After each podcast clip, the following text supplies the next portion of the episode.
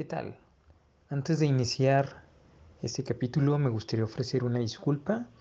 Eh, la transmisión original tuvo algunos cortes, tuvimos ahí algunos problemas técnicos, tuvimos que regrabar la intro. Este, vamos a dejar aquí la introducción regrabada y al finalizar esta vamos a continuar con la transmisión regular. Eh, una disculpa y pues disfruten. ¿Qué tan real es lo real? ¿Qué tan reales son los sueños? ¿Vivimos en uno? ¿Qué tan reales somos? Estamos constantemente preguntándonos muchas cosas sobre el pasado y el presente. Tenemos más dudas que respuestas y creamos al arte para intentar justificar y autorreafirmarnos lo que ya sabemos. Pintamos la belleza de la vida. Pintamos la belleza de nuestra amada musa. Un mundo onírico donde una manzana nos sirve para ocultar nuestra cara. Dos ciegos besándose interpretado como si idealizáramos al amor y nos enamoramos como en los ojos cerrados. Ese es el surrealismo. Un montón de elementos todos juntos crean una bomba en tu cabeza. Juega con tu psique y te hace dudar de lo real, de una pipa, de ti. Derretimos al tiempo mientras pintamos un tigre saliendo de un huevo. Nada nos detiene, no tenemos límites ni censura. Somos libres dentro de la blancura que emana el lienzo. Hoy somos nuestra inconsciente haciendo consciente. Hoy somos nuestros sueños materializados en líneas y colores, formas simples que se vuelven complejas, somos Dalí, somos Magritte, somos Octavio Campo. Hoy somos sueños, somos surrealismo. Y con ustedes, los siempre anfitriones, Frank, Sluggish, a.k.a. Miguel y Alan, a.k.a. Parde. Y con, como invitado especial, Brandon HG, que es especialista en el surrealismo. es el único que le sabe. Ninguno de los que sabe, venimos. Venimos a hacer el ridículo mientras este Brandon nos, nos da cátedras. Este podcast parece un spin-off del anterior del del arte. ¿no? justo acabamos de hablar del arte en general y ahora nos vamos clasificando cada vez más y suprimiendo. Porque, porque el, el anterior tema sí se abarcaba demasiado y quisimos hablar un poco más en concreto del surrealismo y el, tanto de las corrientes como de, de la, del día a día. Pero sí, bienvenido, Landon. Gracias, gracias por la, por la invitación y esperemos que, eh, que les agrade este tema a los, a los que nos escuchan. Cabe, cabe recalcar que eh, escogimos este tema solamente porque Brandon lo solicitó, así que espero que te explayes. es, mi tema. Entonces, ¿qué nos puedes decir? ¿Qué nos puedes decir de, del tema que dominas? ¿Qué nos puedes hablar sobre el surrealismo? bueno, vuélanos la cabeza. Podríamos empezar con sus orígenes. En este caso, eh, el, bueno, el surrealismo nace a partir de que viene de... Eh, tiene como influencia dos corrientes, eh, que es el dadaísmo como su máxima influencia, y el otro es el simbolismo, entre, entre otras, porque también viene un poco del impresionismo y muchas de las vanguardias que vienen antes de, la época del surrealismo. Eh, André Breton se llama, es el que le puso el nombre de surrealismo y el que, el que siguió con, con el surrealismo y que lo inventó básicamente. Viene... El excomulgó a muchos. Sí, empezó, él empezó con la literatura surrealista, con algo que se llamaba la, el manifiesto surrealista. Y de ahí él buscó como nuevas formas de expresarse a través del surrealismo y encontró la pintura. Con la pintura empezó a...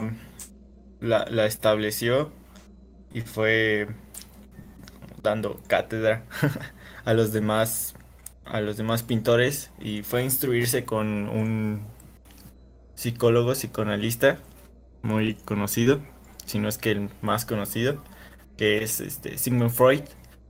Él se acercó primero, él, él buscaba directamente a Sigmund Freud porque él empezaba con el, con el psicoanálisis y con la interpretación de los sueños. Porque, pues, ajá, el surrealismo parte del inconsciente.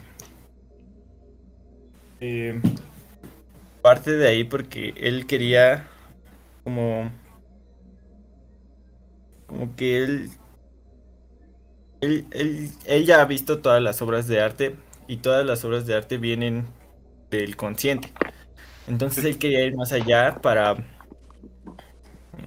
buscar nuevas expresiones y encontró el, surrealismo y, quiso investigar más y, por eso buscó directamente a Sigmund Freud para que él, él, él instruyera en ese, en ese camino de encontrar nuevas oportunidades de innovación, porque pues la originalidad no existe, pero es bastante nuevo. ¿Cómo que no existe? Entonces ahí... No, lo puedo creer. Entonces Nos ya están este, despiertando en este, en este podcast. Entonces ya em, Sigmund Freud fue el que le instruyó, le dijo como que era lo que podía hacer, la interpretación de los sueños que fue bastante importante porque de ahí muchos este, surrealistas, pintores surrealistas fueron los que partieron a, partir de, los sueños. Eh, Dalí, por ejemplo, para tener un contacto directo con el inconsciente, eh, se ponía canicas en las manos y mientras estaba sentado dejaba las canicas en las manos y se quedaba dormido. Y cuando se quedaba completamente dormido las canicas caían.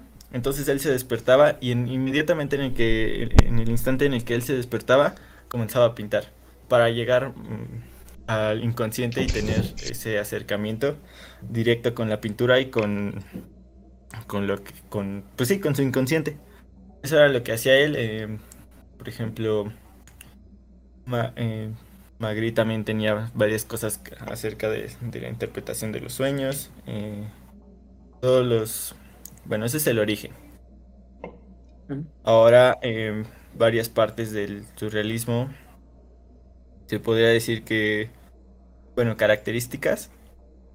Mm, el surrealismo rosa o se mantiene al margen de lo, de lo que ellos llaman estético o, bonito. O sea, no necesariamente tiene que ser completamente hermoso, por así decirlo. También em, una de sus características es que es onírico, que, que parte, como ya se les había dicho, del inconsciente, eh, no tiene que tener un sentido. Por eso eh, venía, tiene varias influencia del simbolismo, porque, pues como su nombre lo dice, eh, lo que colocas en una pintura tiene un cierto simbolismo para ti y representa representan muchas cosas, yo, tanto los colores, eh, tanto los, la forma, en, la composición, eh, los elementos y todo eso tiene, tiene, tiene, es, es importante cómo lo representa para el pintor, porque significa algo, todo en el surrealismo significa algo. Oiga, profe, yo sí hice mi tarea. Este, descubrí algo interesante mientras, mientras este, eh, investigaba un poquito sobre el, surrealismo. Yo debo de admitir que eh, desconozco sobre, sobre el tema de una manera teórica. O sea, básicamente a mí me, me encantaba el surrealismo por allá del 2013-2014, en el que su servidor estaba conquistando una chica que era psicóloga, entonces pues eh, intenté explorar un poquito la psicología y descubrí el, surrealismo.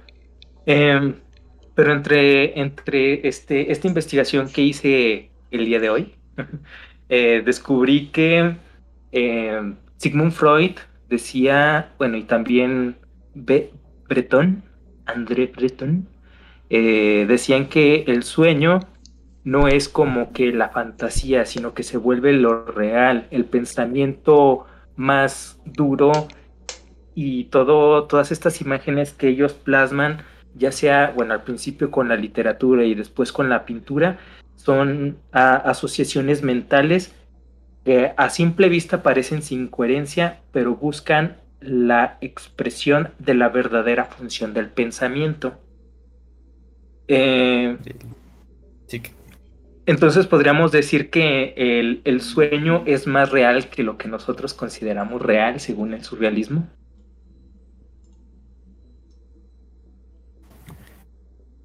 Pues eh, Sigmund Freud también decía como que los sueños eran deseos de, de la, niñez o de la persona. Entonces, pues, de- en toda su investigación también pasó como por varios autores que decían que al principio creían que, que los sueños eran era como una ventana del alma, por así decirlo, y que estaba fuera de la realidad. Luego ya dijeron que no, que era parte experiencia y parte deseos y, cosas eso, pero eso iba eh, evolucionando a través del- de la investigación y de la recolección de información que, que hizo Sigmund Freud. Pero pues sí, de cierta forma creo que tenemos nuestra realidad en nuestro en nuestros sueños, como que que sea completamente onírico sin sentido hace que sea una, por decirlo de alguna manera, realidad eh, dentro de nuestro mundo, porque muchas veces de- entre cada sueño y sueño, a veces como que tiene una cierta continuidad. Entonces, pues supongo que si lo vemos de esa manera, cada quien vive su realidad. Y eso Y es, también- Ja, es Perdón, algo como característico del surrealismo, que en las otras vanguardias, eh, o en los otros estilos artísticos, o en los otros ismos, tienen cierta línea y tienen cierta manera de decir, váyanse por acá. No en todos, pero sí en la mayoría.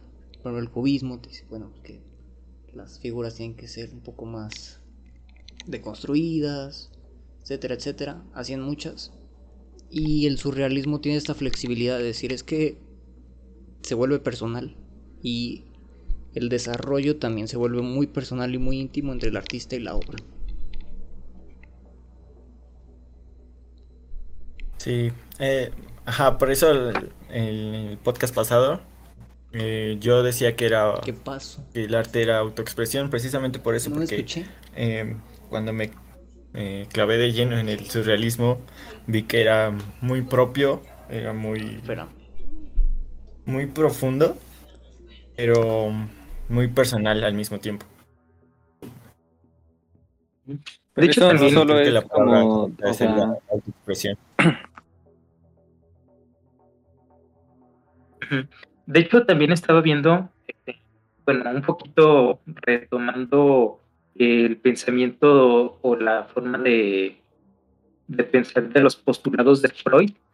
Eh, Freud decía mucho que este, los niños tienen un estado de llamado el estado oceánico, si mal no recuerdo, en el que ellos eh, no identifican al yo es cuando se vuelven como que conscientes de todo el entorno menos de ellos mismos.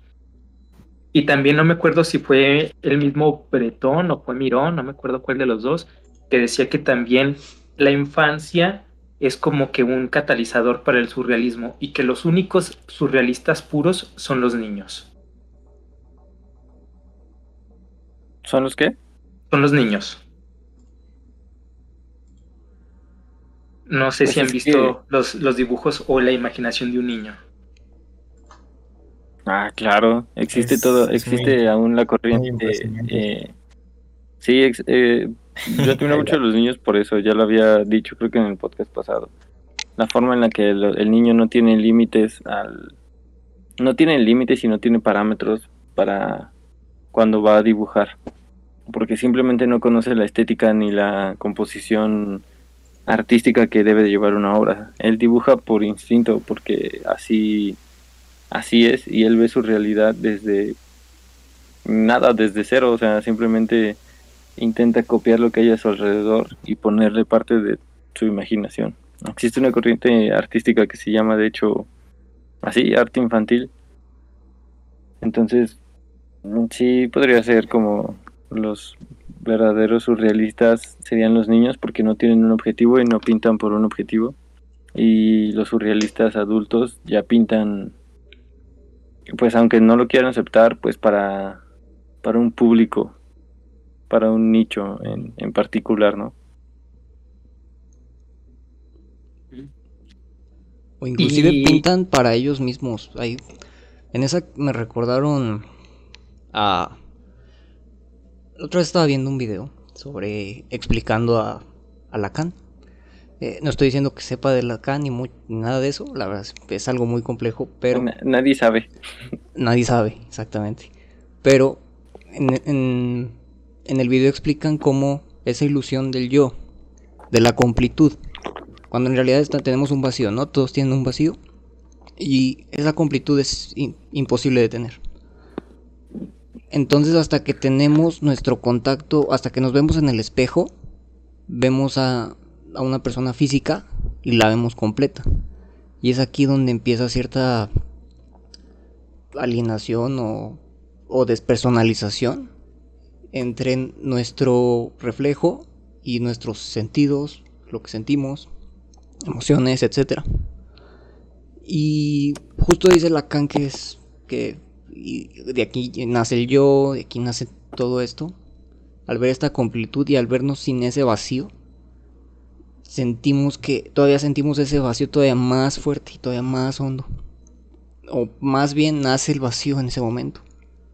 O se acrecenta.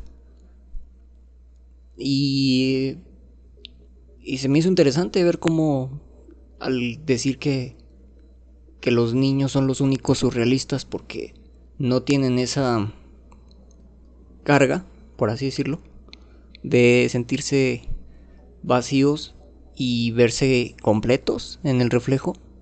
Bueno, sentir un vacío y verse completos en el reflejo. Eh, pueden experimentar mucho más y pueden sentir realmente como, como se sentiría alguien sin, ese peso, ¿no? Sin, sin ese sesgo, por así decirlo. Yo tengo una pregunta. Diga. Eh, ¿Cuál creen que sería como que la inspiración o el catalizador eh, del surrealismo? Los sueños. Yo digo porque me acordé también de, un comentario que dijo este Jean Miro, Joan Miro, que él decía que él empezaba a inspirarse por el estado alucinatorio que tenía eh, por el hambre.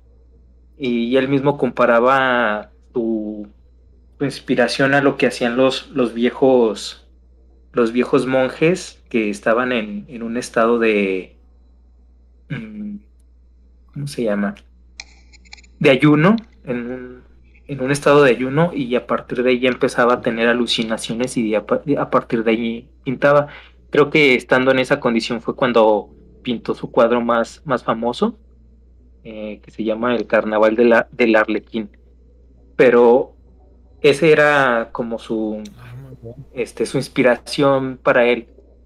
¿Cuál creen que pudiera ser la inspiración para algún artista este, interesado en, pintar o en, este, o en expresarse de manera surrealista. En teoría son los sueños los que los que se tratan de pintar al, al pintar el surrealismo. En teoría. Porque ahí como, como dije antes, el surrealismo tiene esta conexión especial entre entre el artista y su obra, que es más personal y no tiene que seguir ciertos lineamientos, ni tiene que seguir eh, ninguna razón de ser, simplemente puede dejarse ir y recordar ese sueño o tratar de representar el sueño. Pero, ¿qué opina Brandon HG? Eh, pues más que representar eh, los sueños que, que sí, pero eh, nacen, el surrealismo nace y tiene como inspiración el conocernos más Y... Ajá, pues, ajá, es que es conocernos más. Entonces, como esa parte que no conocemos de nosotros, pues sería el inconsciente.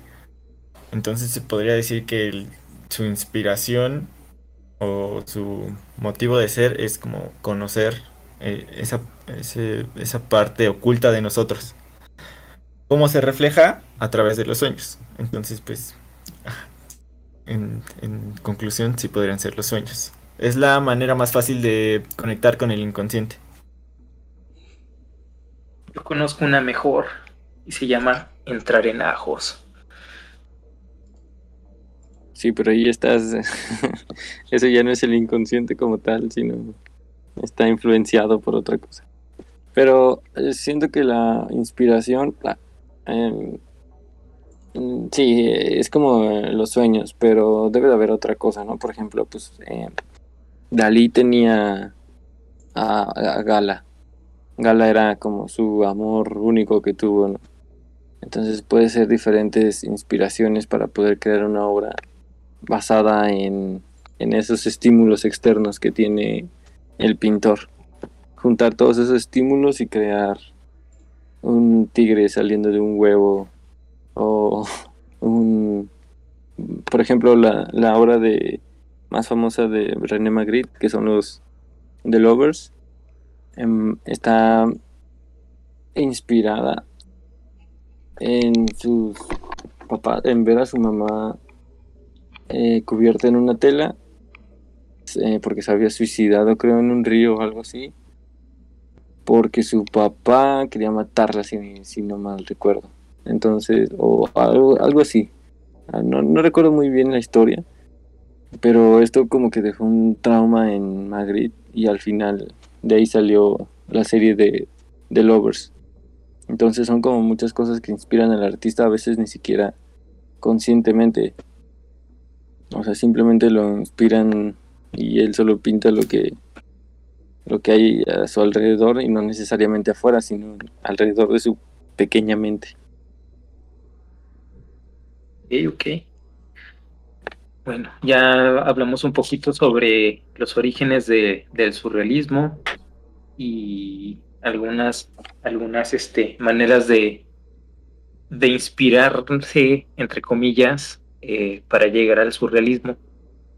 Pero la pregunta es, ¿quiénes creen a tu criterio que sean los exponentes más interesantes o representativos del, del surrealismo? Claro está, además de, de este André Breton, que fue el fundador. Para empezar, Frida Kahlo no. por ahí. aunque déjame decirte que. Aunque déjame decirte que André Breton cuando vino a México dijo que Frida Kahlo era, era muy surrealista porque ella plasmaba el dolor de sus sueños en sus pinturas. André Breton no le sabe el surrealismo. es como. Exacto, sí, André. Es como la empresa de uno que empezó a poner sus reglas así y que nadie las seguía. Del el jueguito ese de uno que empezó a decir que nada, no se pueden acumular los más cuatro y así. Y todos dijeron, tú no sabes jugar. Así es con Andrés. no le sabes al surrealismo. No le sabe, no.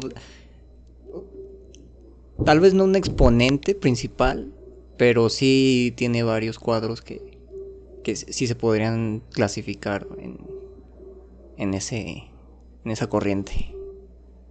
Eh, pero más, más principales, yo diría a este ruso Kush. Eh, de hecho, hay varias obras de su suyas en el, en el loop que de hoy. Por ejemplo, eh, creo que ese de la mariposa es de él. Ese sí, el que está en, ahorita en pantalla del barco, impulsado por las mariposas, las nubes y los molinos hechos de mariposas. Ahí, por ejemplo, son tres cuadros diferentes, pero están como en un mismo mundo. Porque si uno ve su obra, tiene, tiene esos molinos en hechos de mariposas, las velas de los barcos hechas de mariposas, las nubes con esa danza, ese ritmo, ese movimiento que, traen, muy característico también.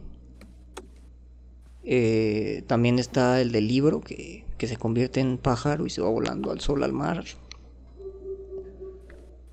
Yo creo que él es uno de los principales exponentes. A él se le conoce como el Dalí ruso que yo creo que a mí me gusta más que Salvador Dalí. Pero creo que a ella es más de personal. Personal. Pues para mí uno de los más, más, más exponentes, de los eh, mayores exponentes es Man Ray. Por si no lo han visto, tiene mm, obras muy, muy chidas y no nada más en pintura, también en fotografía y es puro surrealismo del, del sabroso, del, del que juega con las...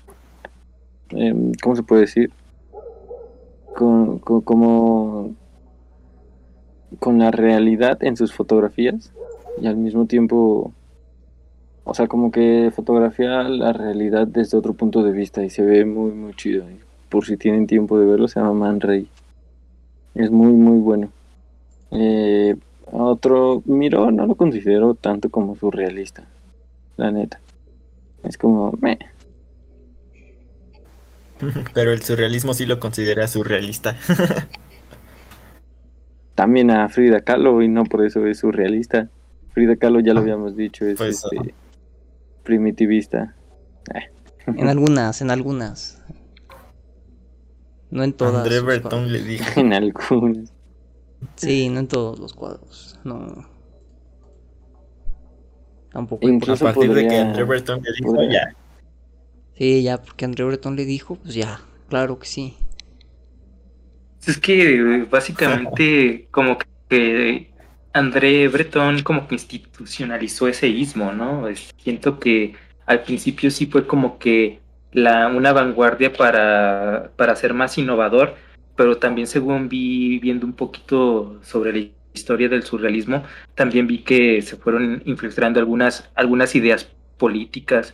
Eh, bueno, considerando también el, en el ámbito en el que se desarrolló todo este ismo, ¿verdad? Que se desarrolló por allá de los años 20 hasta los años 40. Estaban saliendo de la Primera Guerra Mundial, entrando en la Segunda Mundial, entonces... Y en París, que son las personas más revoltosas de la historia. Exactamente, entonces estaban, estaban en un ámbito cultural y social como que muy mm, encrucijado, por así decirlo. Por un lado estaban este, enfrentándose al fascismo, al nazismo y por otro lado al comunismo. Entonces como sentirse así un tanto eh, no saber para dónde hacerse, pues evidentemente tenían que agarrar un, o tomar este un bando. Entonces siento que sí se institucionalizó mucho porque eh, según leí eh, también estos vatos de que, que, hicieron el grupo de los surrealistas se afiliaron con la con el partido comunismo de comunista de París hasta donde yo sé entonces sí podemos ver que pues como que era muy muy estricto este este bretón y también pues está esta historia también muy famosa que, que le dijo a Dalí, ¿sabes qué? Tú no eres surrealista y, y, Dalí le contesta, tú no me puedes correr de, del surrealismo porque yo soy el surrealismo. Dalí tenía buenas frases. Más allá de Dalí, yo creo que con Bretón hay varias frases así, varios encuentros eh, de palabras que, que se pusieron que como que levantaron más la leyenda, ¿no? De, los otros artistas más que nada. Por ejemplo, el de Leonora Carrington, que cuando se juntaba ahí con los surrealistas, pues el André Breton, pues muy de la época, le dijo, pues tú vete por los cigarros, ¿no? Y dijo, ah, sí, perro, pues ten el dinero y vete tú, que tienes patas tú también. Y es más, es más allá como desafiando a la autoridad de institucional justo que, que levanta más estas leyendas o estas artistas. Leonora Carrington. Y Remedios Varo, que eran como las otras Fridas, ¿no? Le robó todo su, su popularidad. Pues sí, pero hay, creo que es más por el sistema que pues, estaba muy en contra de la mujer, ¿no? Entonces, creo que era más por eso que por... Para, para mí la, la representante que me gusta más, bueno, dejando fuera a los máximos máximos exponentes que sería René Magritte y Dalí, sería ajá, Remedios Varo.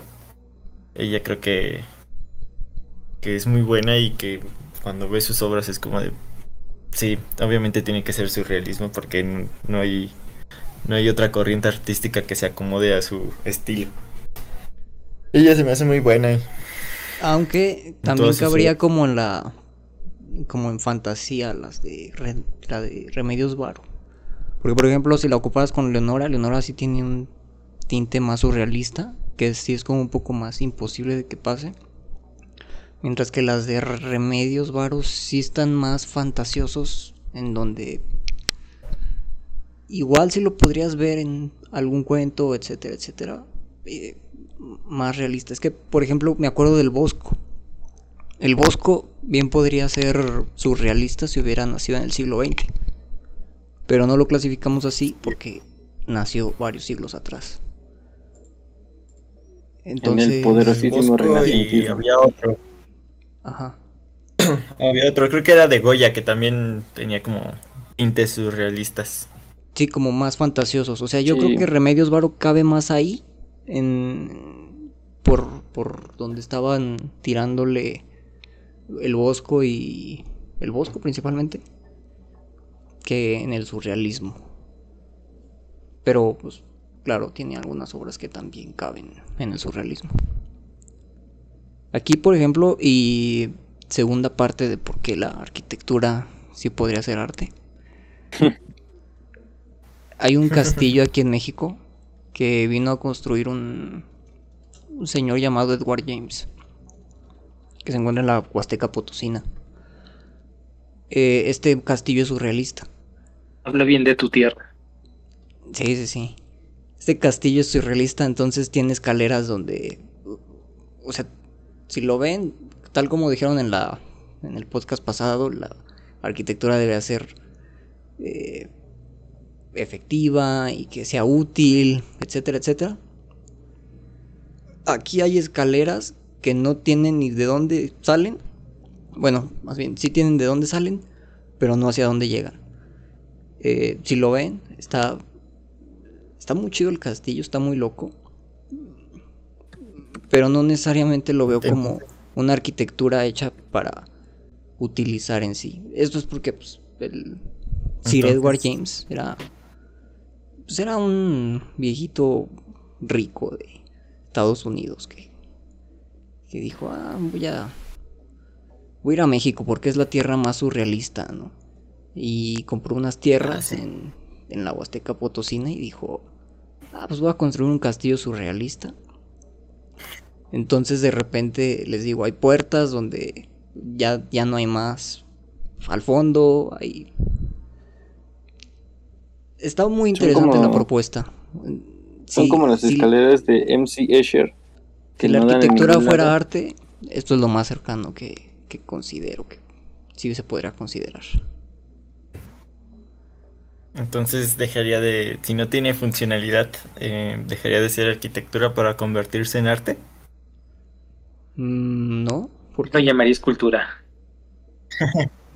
porque la arquitectura tiene una funcionalidad un objetivo concreto que es el de pues Edward James llega y dice no no perros yo voy a construir un castillo surrealista porque el surrealismo me gusta mucho y lo voy a hacer con arquitectos entonces pues sí creo que esto sería lo más cercano a arquitectura artística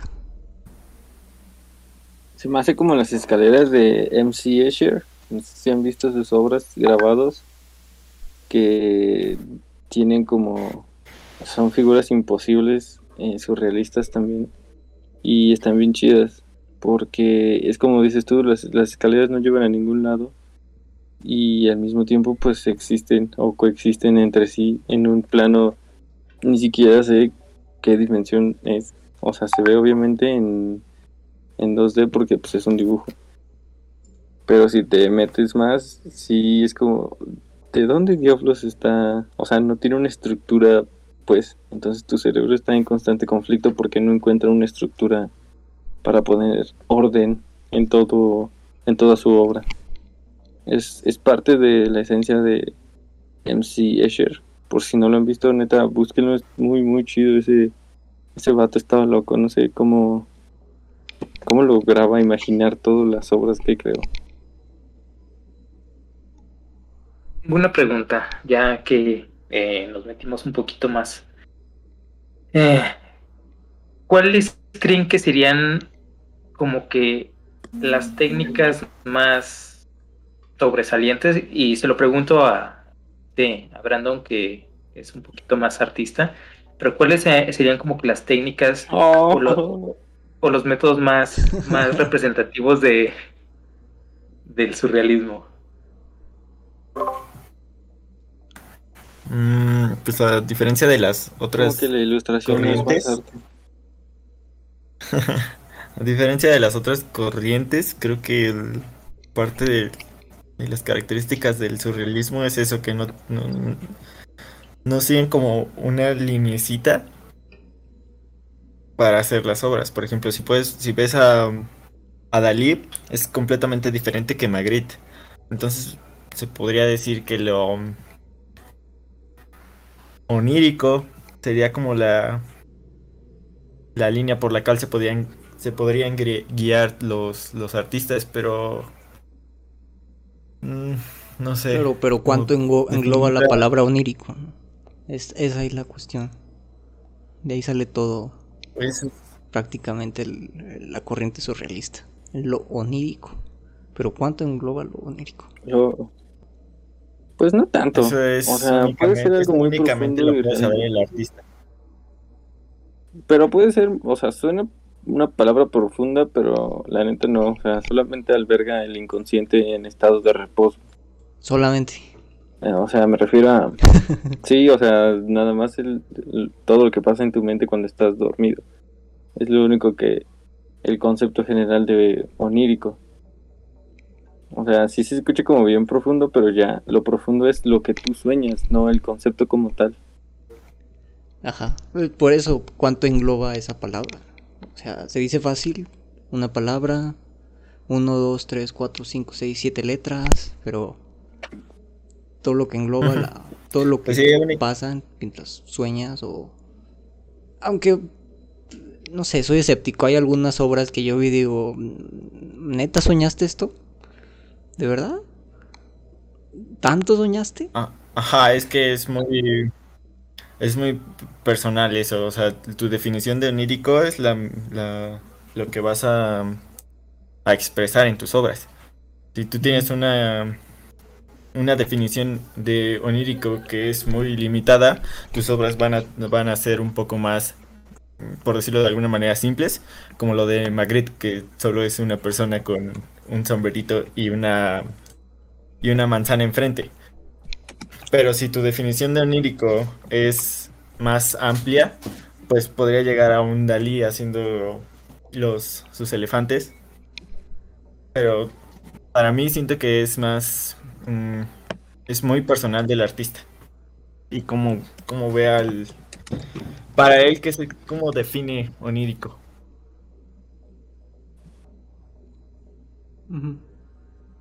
Este, por ejemplo, yo ah, estaba también viendo que no solamente es, los sueños, ya como hace un, hace un momento, eh, también Miró se inspiraba en el estado alucinatorio de, del, hambre. Pero, por ejemplo, también es muy conocido Salvador Dalí por inspirarse no solamente en Gala, sino también en inspirarse en su propia locura y en algunos estados alucinatorios. Eso también entraría eh, como un estado onírico. Yo sé que nos estamos metiendo en mucha filosofía y, y psicoanálisis tal vez, pero pudiera entrar dentro de, de la corriente para utilizarlo como inspiración o como base. Sí, los artistas están locos todos, entonces utilizan cosas bien raras como ponerse canicas en las manos y quedarse dormidos. Entonces,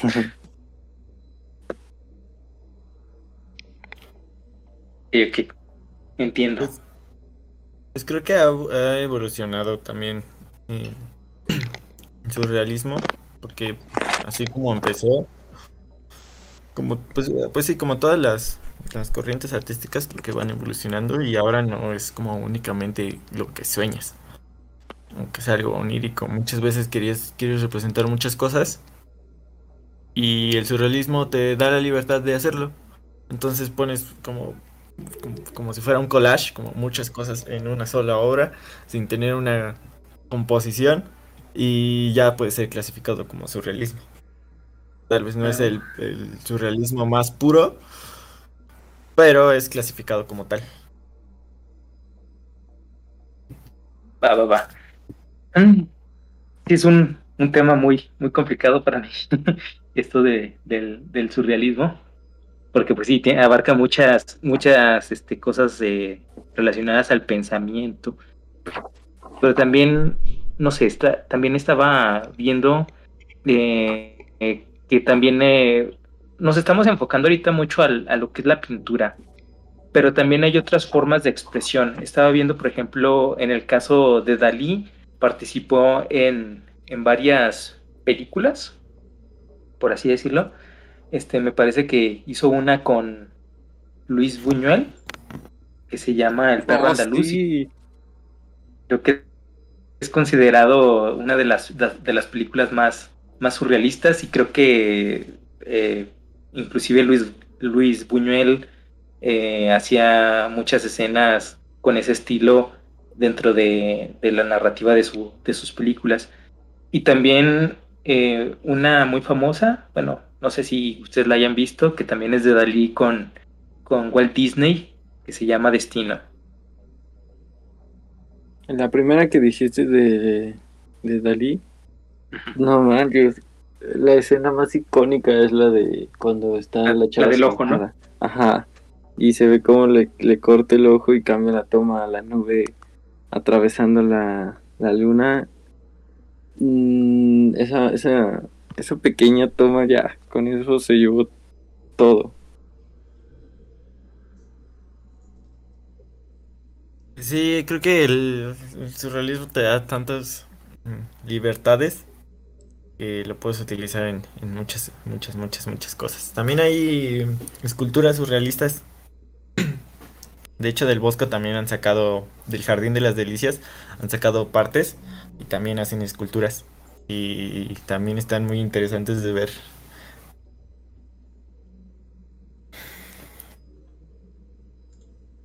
Fotografías también, hay muchas fotografías, por ejemplo, Man Ray, mm, Lee Miller, también Lee Miller era una fotógrafa surrealista que eh, igual te transportaba con sus fotografías a una realidad que solo ella entendía, pero no se veían mal, o sea, realmente dentro de su surrealista forma de ver la vida, tenía un orden y ese orden combinado con el surrealismo era como muy muy chido. O sea, su composición era muy muy bonita y no sé, como que se ha ido olvidando a esa pobre Lee Miller. Ándale, también la fotografía tiene varias, varios exponentes. El que hizo la portada del disco de Travis Scott es un este fotógrafo surrealista, nada más que, ay, se me olvidó, se se me olvidó su nombre, pero también es, es fotógrafo y es surrealista.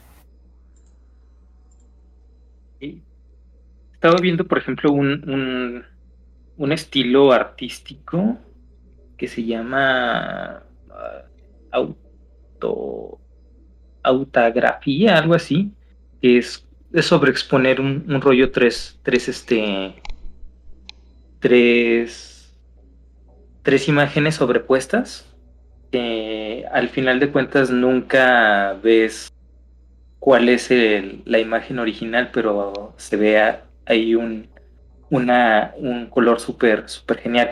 Siento que también dentro de, surrealismo pues cabe mucha, muchos tipos de, expresión y no solo, no solo la pintura, no solo este, la literatura, que fueron como que los, los primeros exponentes de, de la corriente. Eh, pero también estaba viendo un estilo muy, muy genial. ¿Ustedes conocen lo que son los cadáveres exquisitos? No. no. Bueno. No son los que. Ah. Es, es un juego, ¿no? Parecido. Un cadáver exquisito es, por ejemplo, alguien empieza unos trazos, te lo pasa al siguiente eh, pintor o al siguiente dibujante, él hace otros trazos, se lo pasa al siguiente hasta que se crea una imagen en conjunto de todos, este, como allí se involucra la imaginación o el imaginatorio de más de una sola persona, pues, resultan este, obras muy, muy interesantes. Eso es lo que se conoce como un cadáver exquisito. Y estaría chido. A mí me lo presentaron como un juego.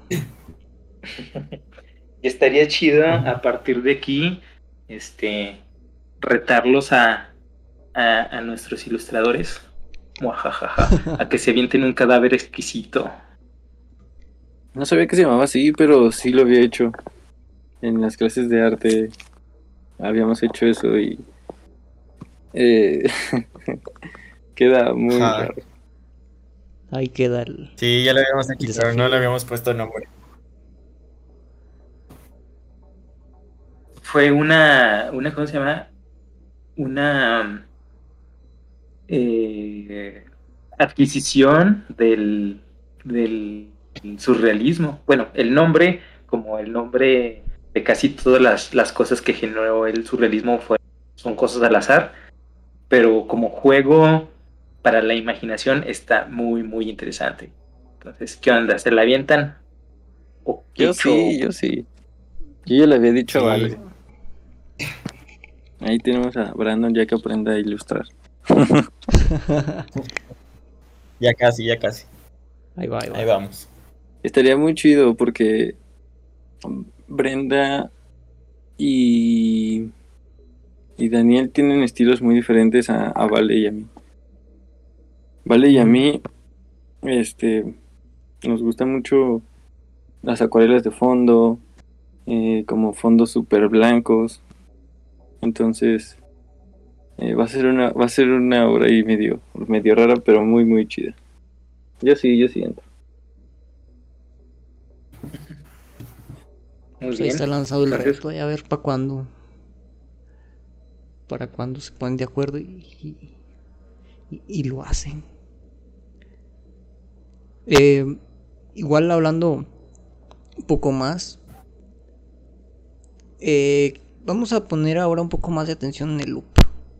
En, el, las imágenes que, que están viendo ahorita, que están viendo ahorita todos los espectadores que bueno, a lo mejor ni las están viendo, a lo mejor no están escuchando, pero bueno hay unas imágenes que están pasando.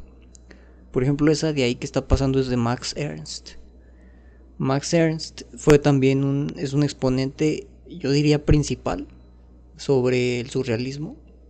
Tuvo mucha injerencia en, muchos artistas. Por ejemplo, Remedios Varos y Leonora Carrington fueron sus esposas en algún momento, o en diferente tiempo, pero las dos. Eh, pues nada más para preguntarles qué, les causa al ver las imágenes, ¿no? elijan una y, las discutimos, ¿no? Eso es lo bonito del arte, la interpretación que le dan el espectador. Porque todos, o sea, pueden ver la misma pintura. De hecho, Magritte tiene una obra que se llama No es una pipa. O sea, tú, tu amigo y tu hermano pueden ver la misma obra y siempre van a decir cosas muy diferentes y sobre todo más en el surrealismo que contienen elementos este, yuxtapuestos con otras cosas que, o sea, unas son ordinarias y otras son completamente fuera del cuadro, como por ejemplo la Frida Venado, que no tiene sentido, pero, o sea, tú les muestras esa Frida Venado, este, y... Eh, no sé, como que todos dicen otra cosa totalmente diferente entre ellos. O sea, puede ser tu hermano creciendo en el mismo ambiente que tú y de todas formas va a decir algo que igual contrario a ti, ¿no? Entonces ese está muy, muy chido. ah, y lo de, lo, de Magritte, perdón, antes de que pasemos otro tema, lo de, la, lo de la pipa, que dibujó una pipa y puso, esto no es una pipa porque eso es parte también del surrealismo, como quitarle los conceptos al arte y no poder describirlo, que no quepa en ningún concepto. O sea, de hecho, Magritte hizo, hizo eso. De hecho, complementando un poquito lo que tú dices, creo que Magritte fue el que dijo, este, no me gusta que le den interpretaciones a, a, mi arte, porque en realidad no tiene más que otra interpretación. Sí. Eso no es una pipa, porque ¿Le puedes poner tabaco y puedes fumar en, ella? No, entonces no es una pipa, es la representación de una pipa. Entonces, según, según este Magritte, eh, el arte surrealista solamente se basa en. no se basa en interpretaciones, sino se basa en representaciones de, de las interpretaciones, valga la redundancia, en interpretaciones. Entonces, eh, según él, según Magritte, este, no es necesario interpretar el arte, pero si tú me lo pides, pues hagamos eso, demos la interpretación. Allí en los comentarios pusieron Sandra Hernández en fotografía, David LaChapelle. David LaChapelle, sí, cierto, se me había olvidado. Vamos a googlearlo ya no Ah, él era, él era el que decía de, del disco de, de Travis Scott. Ese es su nombre. Dave LaChapelle. La Chapelle. La Chapelle. Eh, me gustan mucho las composiciones. Algunos surrealistas tienen composiciones muy interesantes. Eh, Dalí obviamente no. eh, Dalí como que sí rompe con esa con esa este composición, ¿cómo podemos decirlo? tradicional.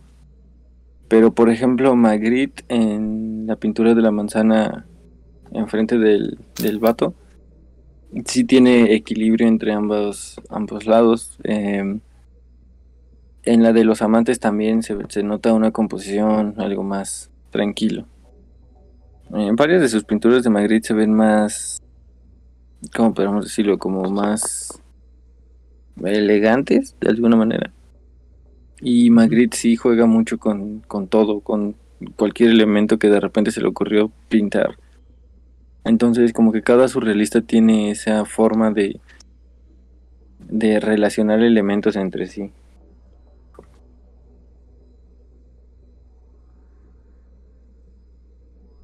O bueno, eso digo yo. Por ejemplo, también en lo que tú comentas, también está, por ejemplo, Gironella o Gironella, no sé cómo se pronuncia, que este sujeto reinterpretaba o reimaginaba de una manera más surrealista eh, obras conocidas. Creo que las que más él hacía era Velázquez, de Velázquez y de Goya.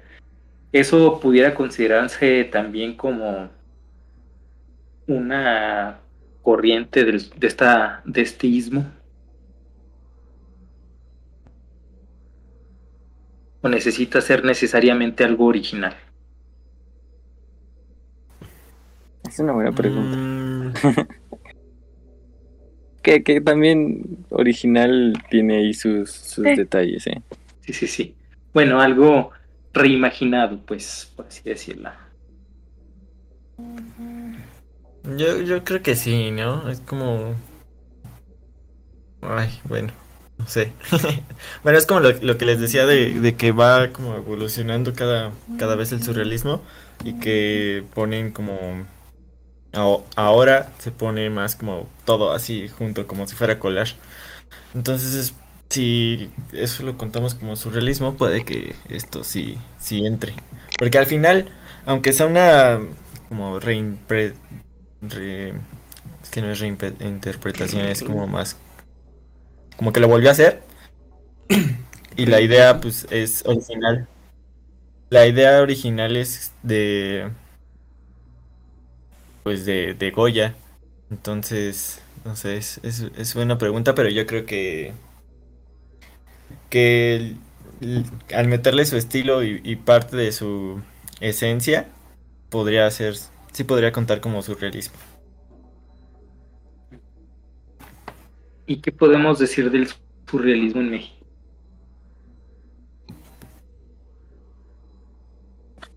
Está muerto como Dios. México es surrealista, es como Dalí. Sí, lo que pasa es que como que México tiene dos corrientes más fuertes. Eh, y si hay alguna más, eh, no se me ocurre alguna otra, pero si se les ocurre, corríjanme. Pero según yo solo son dos. es el surrealismo y el muralismo. El muralismo que fue impulsado, como dimos en el podcast pasado, después de la revolución, para que sea más democrático. El problema del surrealismo es que es muy centralista. Digo, el problema del muralismo es que fue muy centralista. Eh, en la Ciudad de México es donde se encuentran más murales. Pintados en esa época por Diego Rivera, Siqueiros, etcétera, etcétera. Pero solamente en la ciudad, cerca de ahí, algunos estados cercanos. Pero en el resto del país siento que pegó mucho más fuerte y fue mucho más influyente el surrealismo desde siempre. Eh, no sé qué opinan ustedes. es que México es bien, bien raro. O sea, México combinó un montón de culturas y no supo bien en qué punto se perdió su, su esencia.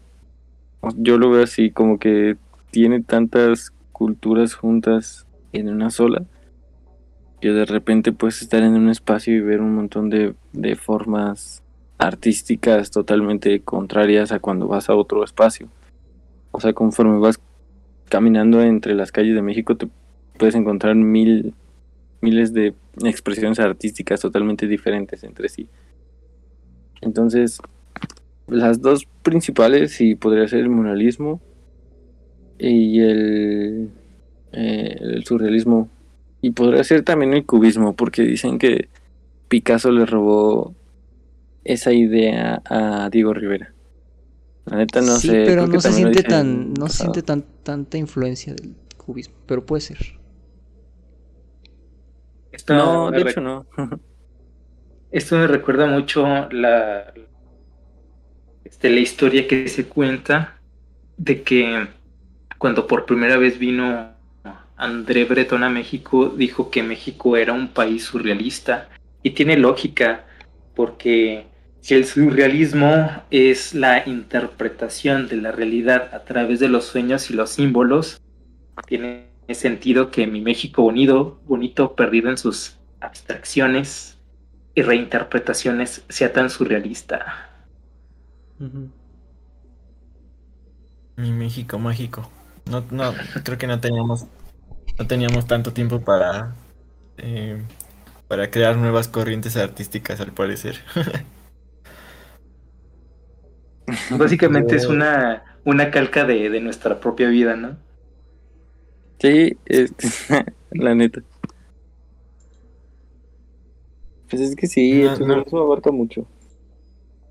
No, necesitábamos viajar al inconsciente, con, con representar nuestro día a día, ya era surrealismo.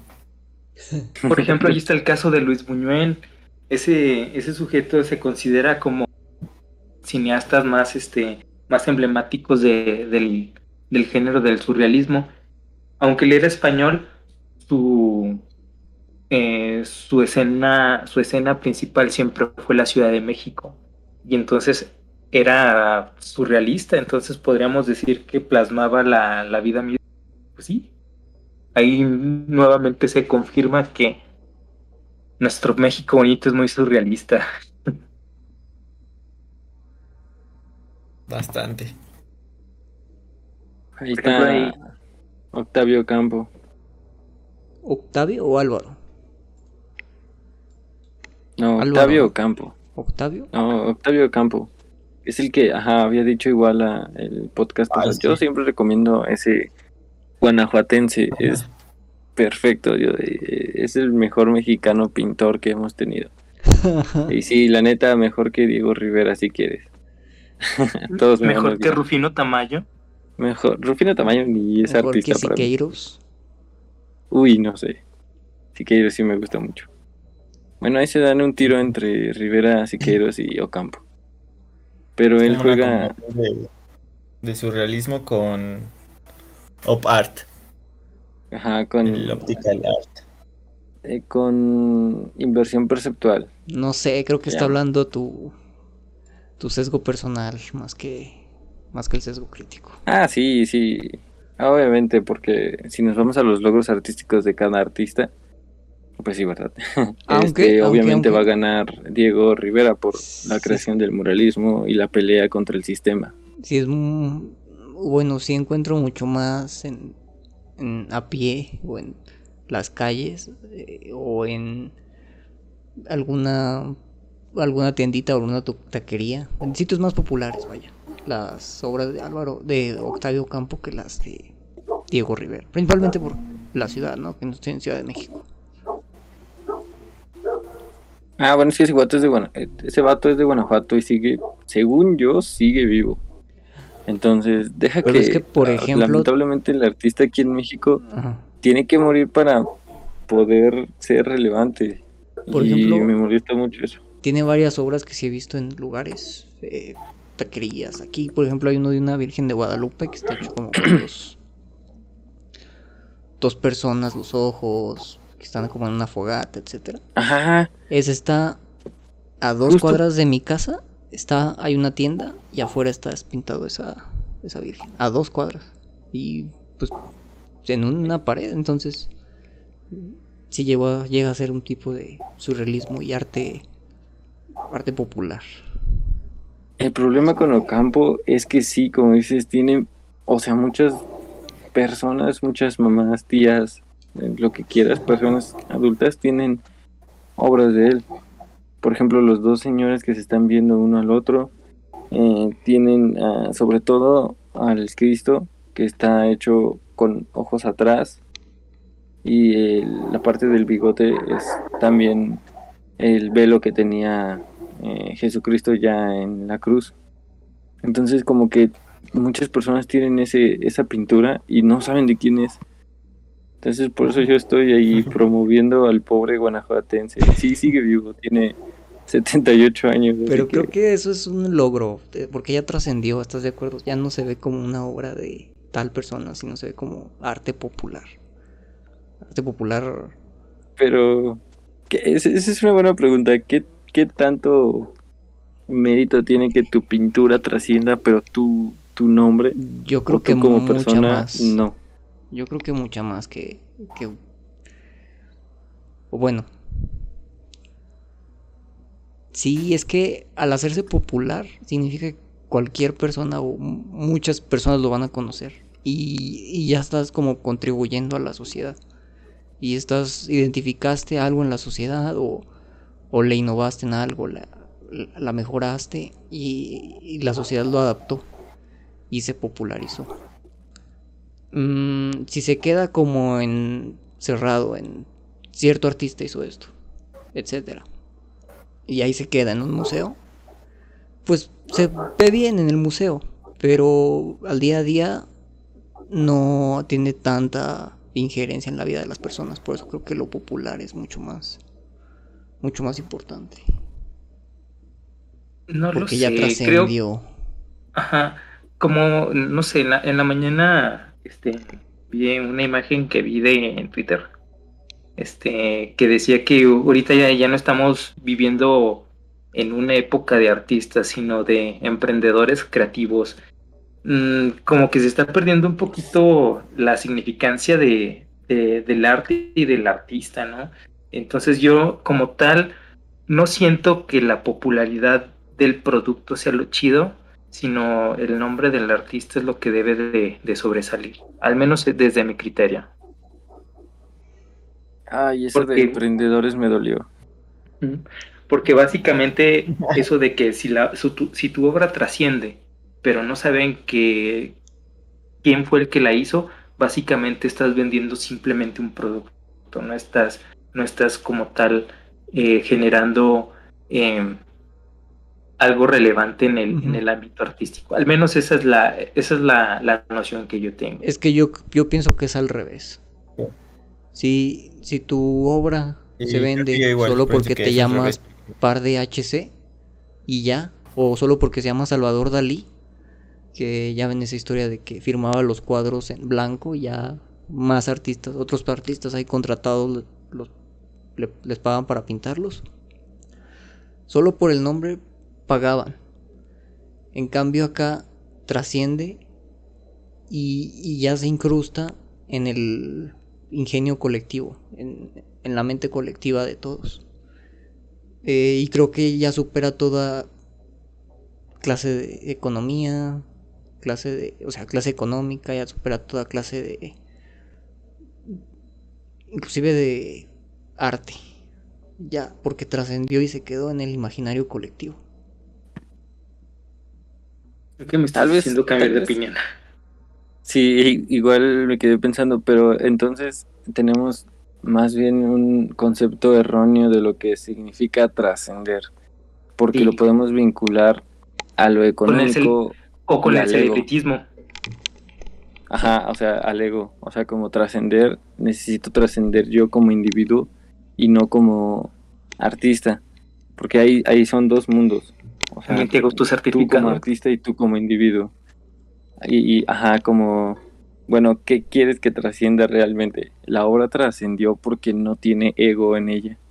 Entonces pudo lograr el quedarse en el imaginativo colectivo pero tú no trascendiste como artista, simplemente te quedaste, o sea, ni siquiera la mitad. Sí, parte de tu esencia está en la obra, pero tú no trascendiste y entonces, no sé, es como que tu ego se daña un poquito, pero eso no es, o sea, el ego siento que no cabe en la trascendencia. Ay, no sé, sí, está muy complicado. Es, es, una, es una buena, es un buen punto de vista. ¿eh? Me, gustó, me hizo pensar qué tan, qué tan arraigado está el ego en la parte de la trascendencia para poder lograr ese objetivo como ser humano de autorrealización. Yo, yo creo que es bueno, porque, ah, eh, bueno, si todas las personas bueno, si tu obra llega a, tantas personas que lo pueden poner en su pared, o que lo pueden poner, no sé, en su cocina, en una taquería, eh, significa que conectaste con ese público y que estás transmitiendo lo que querías transmitir y que estás haciendo un vínculo entre artista y, y espectador, que al final no es el, propósito principal pero al hacer artes esperas que conectes, además de contigo mismo, que conectes con alguien más. Y creo que el hecho de que esté en tantas eh, partes es, se podría considerar como un logro, dejando a un lado eh, el ego o el reconocimiento al artista. Creo que el, mm, el reconocimiento sería ya que llevara bueno, el simple hecho de saber que esa obra es tuya y que llegó a, conectar con tantas personas. Exactamente, o sea, la cosa es que trasciende de manera que es como una canción, imagínense esas canciones que que al final no tiene autor y se canto popular.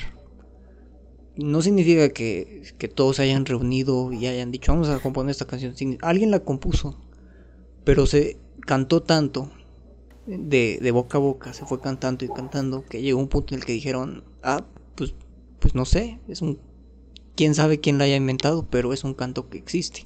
Y es un canto que se canta siempre. Y creo que esa trascendencia de llegar y esparcir tu obra, o bueno, la obra en todo la cultura, el todo el imaginario, creo que eso ya es mucho más trascendental y creo que es mucho más, mucho menos efímero que, que si lo haces por pura mercadotecnia de una sola persona o de una sola firma. Y creo que, bueno, yo como eh, artista, a mí sí me eh, gustaría que mis obras llegaran a tal nivel en el que está en una taquería o en, en, una pared, sin que el, el, que la pintó eh, sepa que, que, es mía. Ya para mí ya sería como de esa, esa es, esa es mi obra. Y cuando lo investiguen van a saber mi nombre. Si es que algún día quieren profundizar más en ese, en ese tipo de, arte o, saber más de esa obra, creo que para mí sería bastante satisfactorio saber que, esa obra que llegó a tantas partes es mía. Con, el simple hecho de saber. Pero imagínate que, la busquen y diga um, obra popular. Yo sí soy más ególatra. O sea, ah, o sea yo sé que puede provocar como enojo, pero si lo piensas es algo que, que en un principio se puede provocar como enojo y puede ir al ego porque chale, ¿no?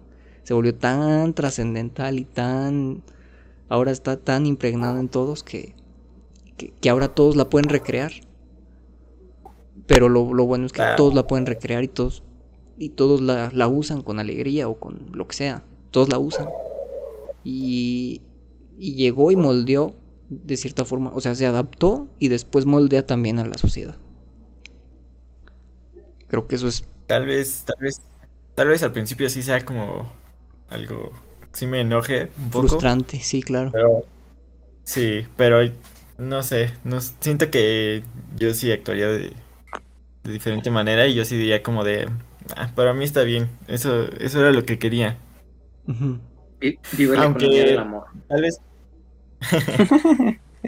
amor al arte. Tal vez eso lo, digo porque, pues, como voy empezando, lo, que más quiero es que, que, mis obras las vean. Entonces, tal vez ya un artista reconocido, tal vez ya sea completamente diferente, porque entonces ya sería. Ya sería pegarle al, al, al ego de artista reconocido. Pues sí, sí, básicamente sí. ¿Y ahora de qué como?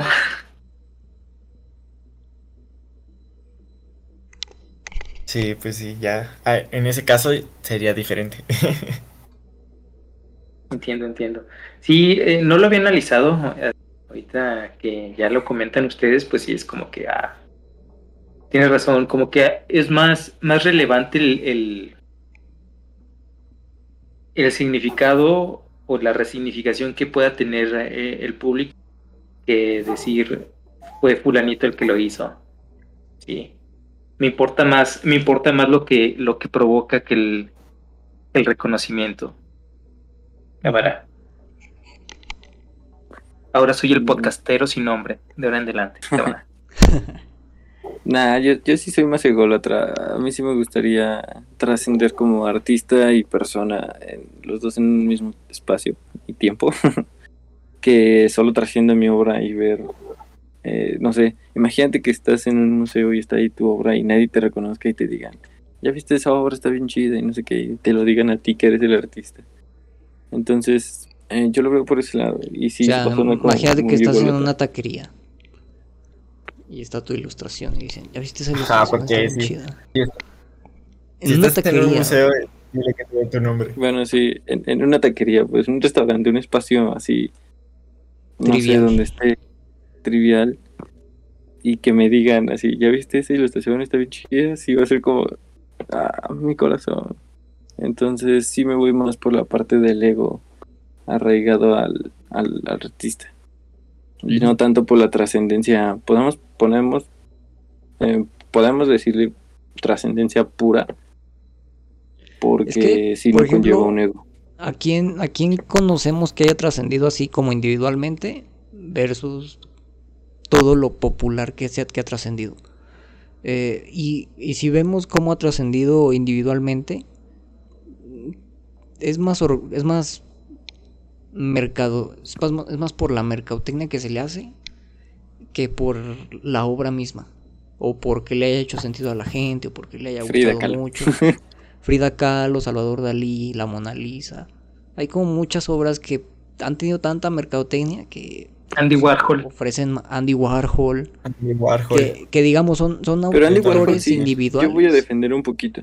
Bueno, O sea, sí, pero son autores individuales, pero pasa lo... me voy a poner Rusarini, voy a decir, prometen más de lo que entregan, ¿no? Eh, habiendo tal vez más obras de esos artistas que sí valgan la pena y se les da como más eh, luz a otras, ¿no? O se les da más spotlight a esas que, que sí están padres, sí están chidas, pero se les hace tanta mercadotecnia que son las mejores obras de la historia o los mejores artistas de la historia que al final cala más el nombre y pesa más el nombre que, que las obras en sí mismas. Es como un filtro, ¿no? Porque es, es la primera obra que ves. Y puede que solo se quede en eso. Es como, ah, mira, está bonita, por ejemplo. Y ya. Y hay otras personas que sí dicen como, ah, mira, está bonita, me interesa más, voy a investigar más y, y, y- y voy a, voy a, quiero saber más de este artista. Entonces, pues sí, Sí, sería aunque, como- como aunque un pues si lo vemos como en la vida real, pues si, si, si, si se hace toda mercadotecnia de una sola obra, pues es más común ver que en todos los museos se le haga honor a esa obra. Y en cambio a los demás, o a los demás artistas no tanto. Pero bueno, eso ya. Pues en ese, en ese punto, pues sí podría ser el mejor ejemplo sería Frida Kahlo, ¿no? Porque este men, Andy Warhol sí tenía como el justificante de soy una crítica al consumismo, ¿no? El consumismo dicta que compres cosas aunque no las necesites. Y la repetición de este pierde sentido, era lo que quería expresar en sus obras de la sopa Campbell. Em, y los artistas infravalorados, pues, nah, por el amor de Dios, hay un montón allí. Igual solamente hemos descubierto Octav- Octavio Campo, pero debe de haber un montón allí. Van Gogh, por ejemplo. Van Gogh fue súper infravalorado en su época y hasta muchísimos años después fue como tomado en cuenta. Ándale, por ejemplo, Y- Van Gogh es un ejemplo bien chido porque inclusive ahorita tú ves las obras de impresionistas, artistas impresionistas, las comparas con las de Van Gogh y Van Gogh, o sea, a Van Gogh se le puede aludir que fue un pionero en el impresionismo. Pero yo no considero, bueno, personalmente yo no considero que sean las mejores obras impresionistas, pero aún así es el que más mercadotecnia tiene por muchas cosas y se le añaden muchas leyendas de la oreja, etcétera, etcétera. Por ejemplo, en su época, como dices, fue infravalorado, después lo, lo rescataron, por así decirlo, en un futuro y después lo maximizaron demasiado por diferentes cosas. Pero, o sea, por, porque uno sobresale mucho más por esa mercadotecnia, se quedan no le ves el, el visor a ningún a, a los demás. Y al no ver, Sí. pero si los demás crean una obra que trascienda y se meta en la- y se incruste en el imaginario colectivo y aunque no sepan de quién es, ahí va a estar, va a tener muchas más trascendencias que las obras de Van Gogh, por lo menos en el día a día. Sí, es un buen punto ese. Porque al final siguen comprando productos de Van Gogh y artistas que están surgiendo en este momento. Es- ese siempre ha sido mi problema con muchas cosas de aquí de México y del mundo. Eh, había un estado que de Facebook que decía eh, apoya a los artistas, no apoyes a los artistas muertos porque no los necesitan, apoya a tus artistas a tus amigos artistas porque pues ellos están vivos, ¿no? Y me gustaba mucho porque pues sí, o sea, el hecho de comprar cosas de Van Gogh y, pues ya no sirve de nada porque pues al final ya se murió, ¿no? Y todos son como tienen esa doble moral de decir, no, es que Van Gogh sufrió mucho porque nadie lo apoyó. Sí, hay un montón de artistas a tu alrededor que tampoco los están apoyando y que también están sufriendo.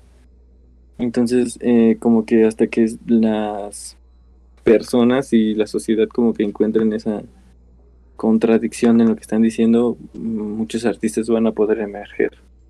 Entonces, sí, es muy, es muy castroso ver como una Lady Wu, por ejemplo, atraiga un montón de popularidad de, la nada solo por una pequeña frase. Y un montón de artistas están intentando por todos los medios sacar su, su potencial o simplemente eh, dándose por vencidos porque no están logrando lo que, lo que soñaron, ¿no? Entonces, si te pones a pensar, pues sí es como un, una rompedera de corazones, ¿no? De, decir, chale. Lady Wu hizo muchas cosas, tiene muchos mucho dinero, tal vez junto dinero en esa pequeña famita o y estos vatos tuvieron que conseguir un empleo de verdad entre comillas porque nadie les dio como el chance de, eh, mira, este, prefiero optar por ti que por una Lady. Entonces, sí, la trascendencia tiene muchos problemas y aquí en México preferimos apoyar a personas que, pues, la neta, no tienen nada que hacer en, en, en un mundo mediático a un artista que está todo el tiempo practicando, que está todo el tiempo inspirándose en otras obras, que está intentando salirse de, de ese de ese constante de esa constante crítica de ese no es un trabajo real te vas a morir de hambre este queremos lo mejor para ti todo ese tipo de cosas que te están diciendo no constantemente no importa cuánta fe te tengas al final todos dependemos de todos y ya pues es muy triste apoyen a los artistas locales las ocho personas que nos están viendo Tenemos Patreon por si nos quieren apoyar. ¿eh? sí. Ayúdenos a no conseguir un empleo de verdad. Pero sí, ah. por eso mi punto sobre que es como más importante trascender en, en, el imaginario colectivo que, que, el, que el nombre en sí. Este, este, creo que este podcast fue más como un 2.0, definitivamente. Sí, fue. Pues sí, el, tema del surrealismo aquí está, pero. Pero sí se agrandó al arte. Por culpa de Dalí y Frida Kahlo. Y a lo, Octavio Campo, principalmente. Me sorprende que aparte, aparte no le gusta Frida Kahlo y cada cinco minutos la menciona. Porque no, la gente debe de apoyar. saben que Es como. Es como las sopas Campbell. Entre más lo diga, va, a perder sentido. Entonces, por eso estoy repitiéndolo todo el tiempo. Pues las sopas Campbell ahí siguen.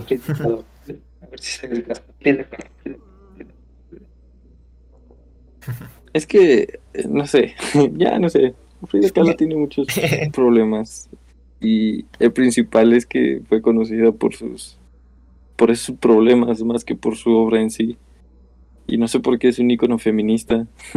Pero bueno, eso ya es otro tema y no quiero que me funen.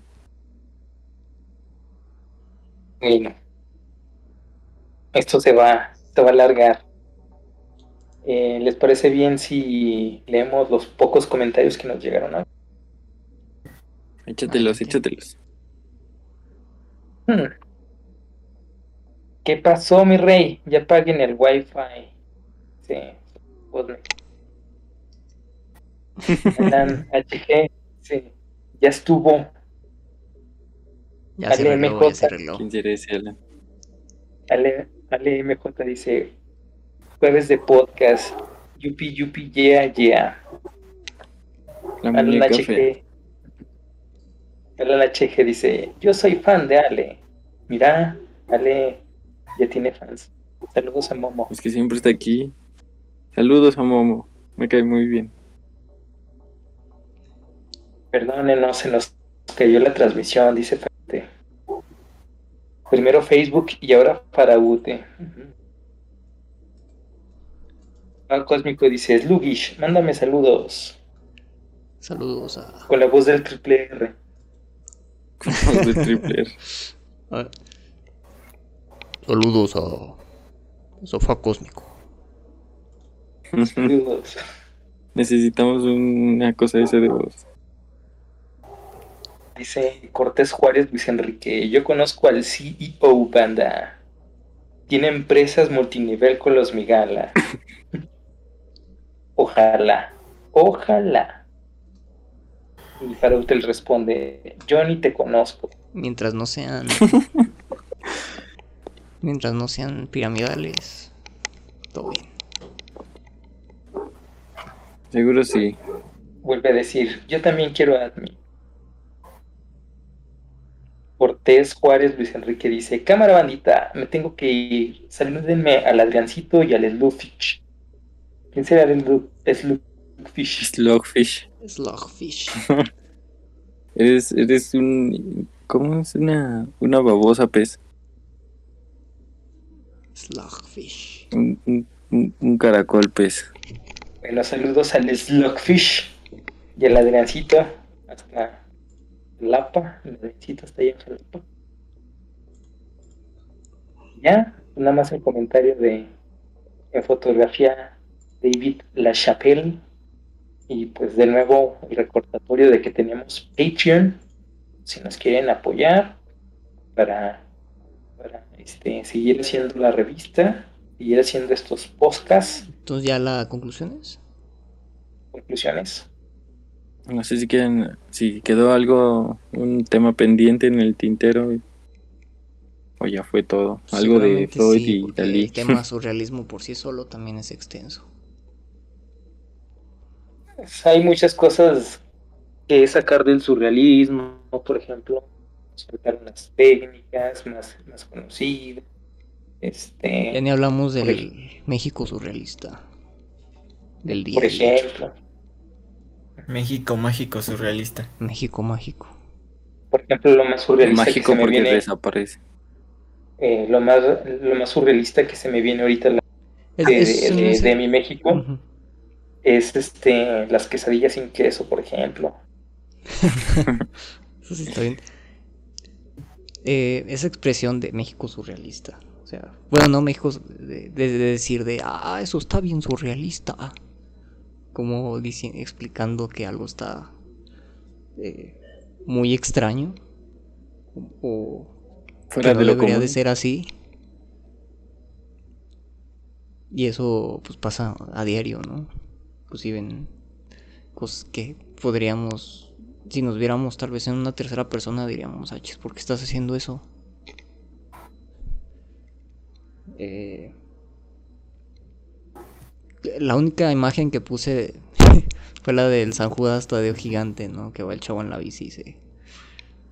Y choca. Que se estrella. se estrella. No hay nada más surrealista que eso. Es un performance surrealista de, de cómo la religión este, nos guía por caminos malos al punto de estrellarnos con nuestra propia realidad. Ahí está, pum, se acabó. Es todo. Bien, conclusiones.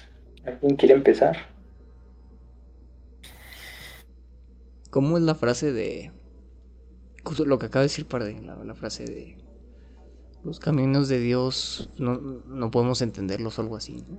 Los caminos de Los Dios. tiempos de Dios son perfectos. No, no, no, la otra. Los caminos Dios de Dios actúa son- de manera misteriosa. Ándale, sí. Dios nos guía por caminos misteriosos, como ese chavo de la bici. Se puso. Un no, esa acá. sí es muy surrealista. Pero, o sea, ahí, por ejemplo, ahí vemos la trascendencia que tuvo el surrealismo, ¿no? De, de verlo y decir, ah, es que eso no debería de ir ahí.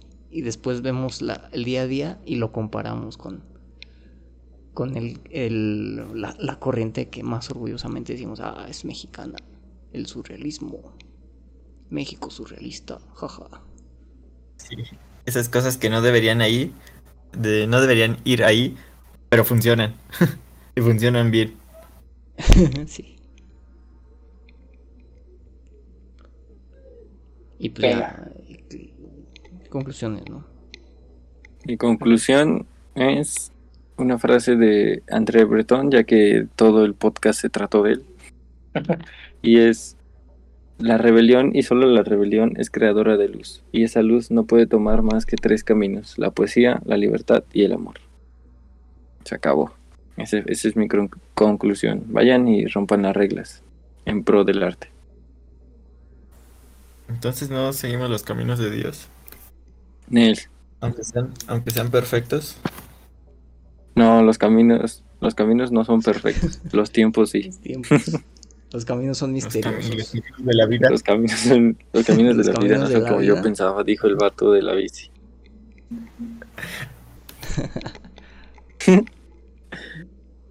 Conclusiones. ¿Ya?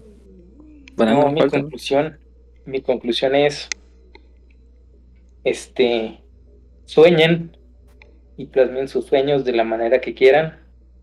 Y luego nos los mandan por correo electrónico para publicarlos en, en la revista. Y recuerden que la libertad siempre va a estar al servicio de la revolución. Hasta la victoria siempre. Hasta la victoria. Sí, siempre. Qué bonito. Qué Si bello. sueñan, y, si sueñan y les, y les mandan esos sueños, eh, me los pasan y ya a ver si yo los puedo pintar. Yo, yo tenía un, eh, un proyecto que, que era, que era básicamente eso. Se llamaba mm, Pinta tu inconsciente y era eso, que tú me contaras tu sueño y que y yo lo pintaba. Pero pues al parecer las, a las personas no les gusta contar su sueño a extraños. Ujú. Entonces ya tenemos aquí dos, ya tenemos aquí dos, dos proyectos. El primero es un cadáver exquisito y el segundo es Te dibujo tus pesadillas. Así que mándenos Sí. sus sueños. Si quieren mandarlos de manera anónima, créense un Gmail si quieren, a contacto. Les juramos que va a ser este, totalmente anónimo si así lo desean. Ya lo subimos para que ustedes lo vean. Ujú. Mm, pues ya mi conclusión. Ah, yo, yo le entro. Va. Mi conclusión es que intenten ah, pues, de tarea, ¿no? Intenten ser más como pensar como como niños, niñas y y a crear, tal como dijo Bretón. Sigamos el consejo a ver qué tal. Eh, y ya si quieren apoyar ahí un poquito, pues también vean a qué se refiere Lacan en ese rompimiento entre la despersonalización de del yo cuando se ve al espejo completo antes cuando de niño antes de, vernos al espejo etcétera. Tal vez por ahí pueda ser la ruta para para seguir esa información. Quién sabe quién sabe habrá que probar Qué bonito. Qué bello. Ahora, recomendaciones. ¿Qué van a recomendar? Que no sea Dalí y Magritte, por favor. Brandon H qué falta qué, qué, qué pasó Brandon? ¿Qué, qué aprendiste Ah, falta, mi, falta mi conclusión. Eh, dale, dale. pues mi conclusión sería eh, igual. Sueñen, sueñen, sueñen, sueñen mucho y no solo la acción de soñar, sino soñar como despiertos. Y, y aunque parece que no tenga sentido, para ti lo tiene. Y esa sería, esa sería mi conclusión. qué bonito, qué Muy bonito. cierto. Para pensar, ya- señores. Ya tienes trabajo, ya tienes a, a la primera voluntaria para contarte los sueños, Brandon. Va. A va, va. Momo, Momo te va a contar sus sueños. Eso espero porque la última vez nadie me quiso contar sus sueños. En fin, la hipotenusa. Psicon- Este, psicoanálisis con Brandon Recomendaciones. Eh,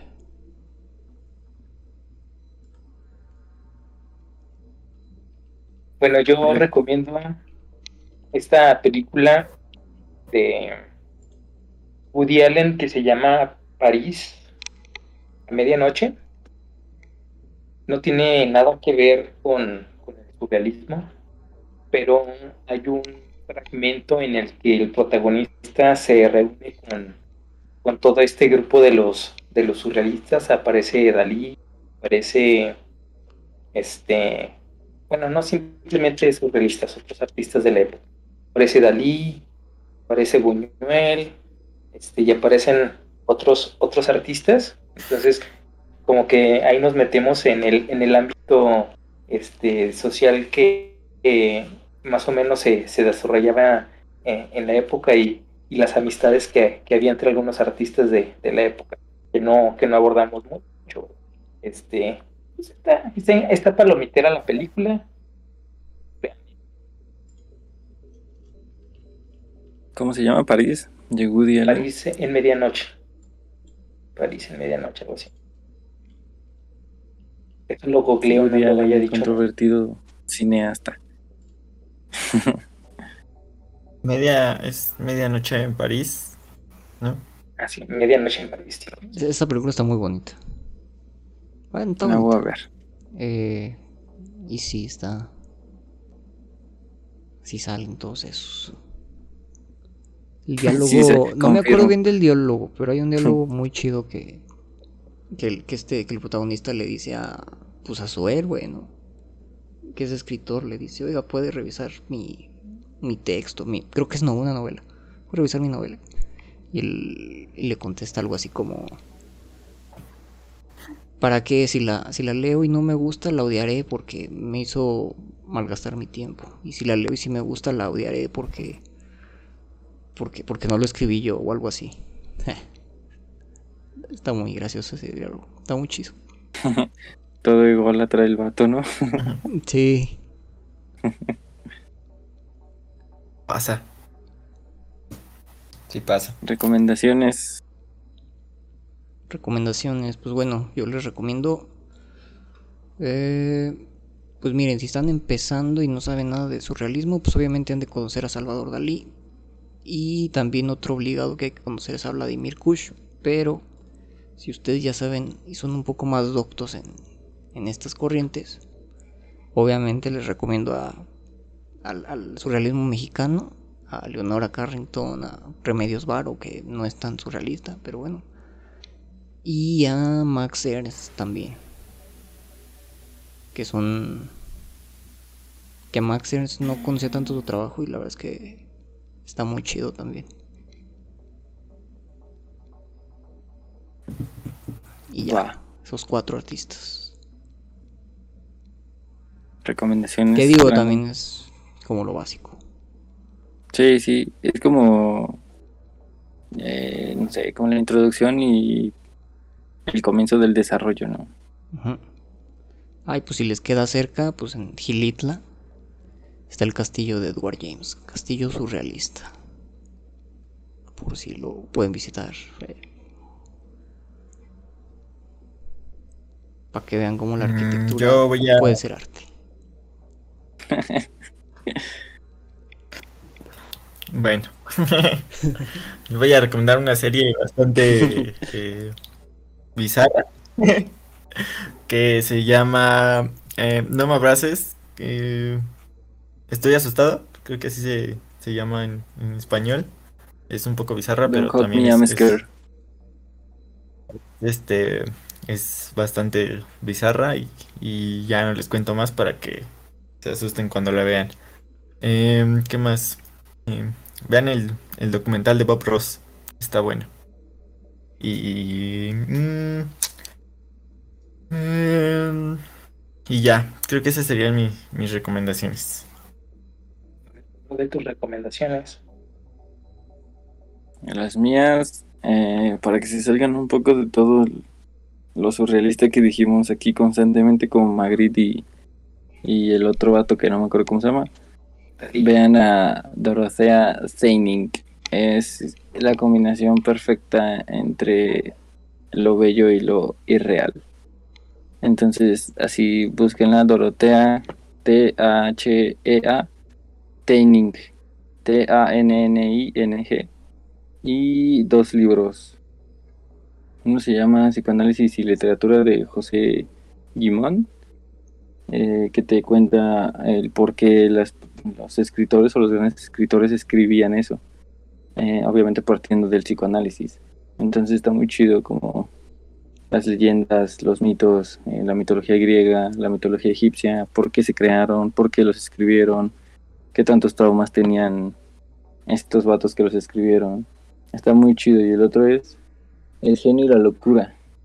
Eh, explica, bueno, empiezo con, con el concepto de genio desde la etimología y el concepto de genio mediante, o sea, antropológicamente cómo se, se, clasifica un genio. Está muy chido. Entonces también tiene como qué hacía genio a, a Friedrich Nietzsche, a Leonardo da Vinci, como a todas esos, esas personas que ahorita consideramos genios, ¿por qué los hacían eso?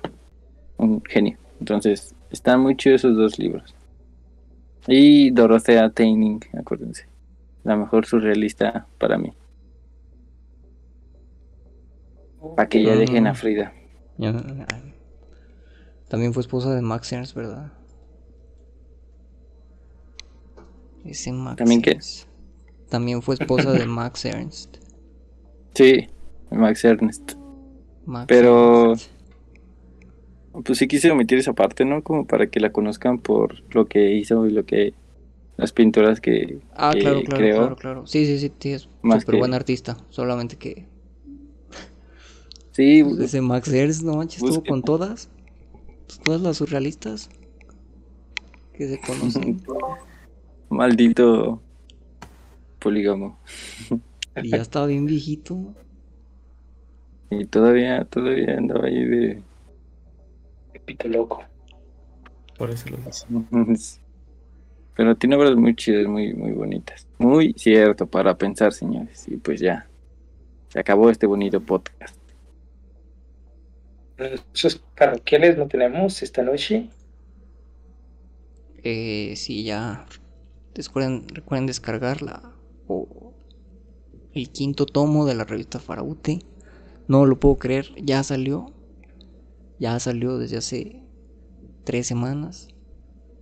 Todavía, ya como que le- se empieza a ver algo verde, ya empiezan a salirle un poco de hongos. Todavía son hongos de los buenos, de los que saben ricos. Descárguenla si no lo han hecho.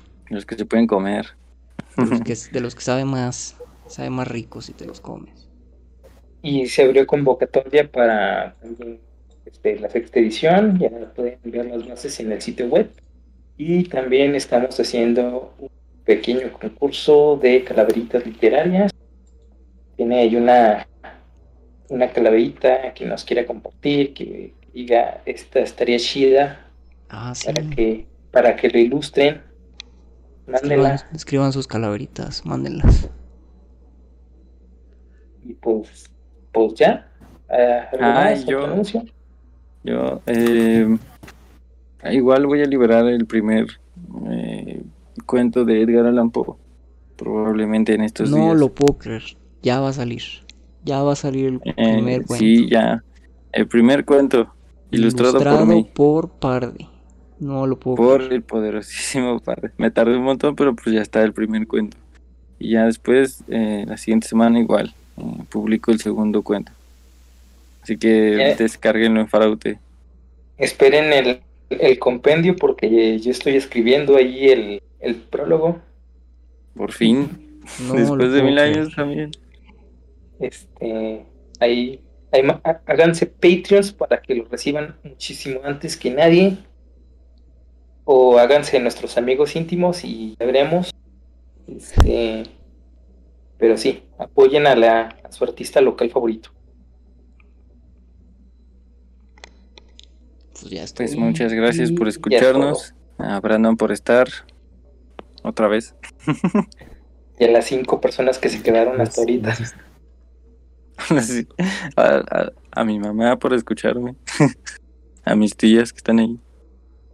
A mi tío, el del Cruz Azul. ¿Cómo se llamaba? Saludos al tío de que Le va al Cruz Azul. Alejandro. Gaona. olvidó. Alejandro Gaona Gaona. es su segundo, es segundo apellido, el que no, el que no pusimos. Ah. Ah, Vega, saludo. Alejandro Vega. bueno, saludos al tío de Parde. Saludos a Alejandro Gaona que, que nos ama mucho. Y Saludos a arriba- Alejandro Gaona, Y arriba el América. es Cruz Azul. Y arriba, y arriba las chivas. Arriba, arriba la máquina celeste. Arri- arriba, Bye. digo, arriba la máquina.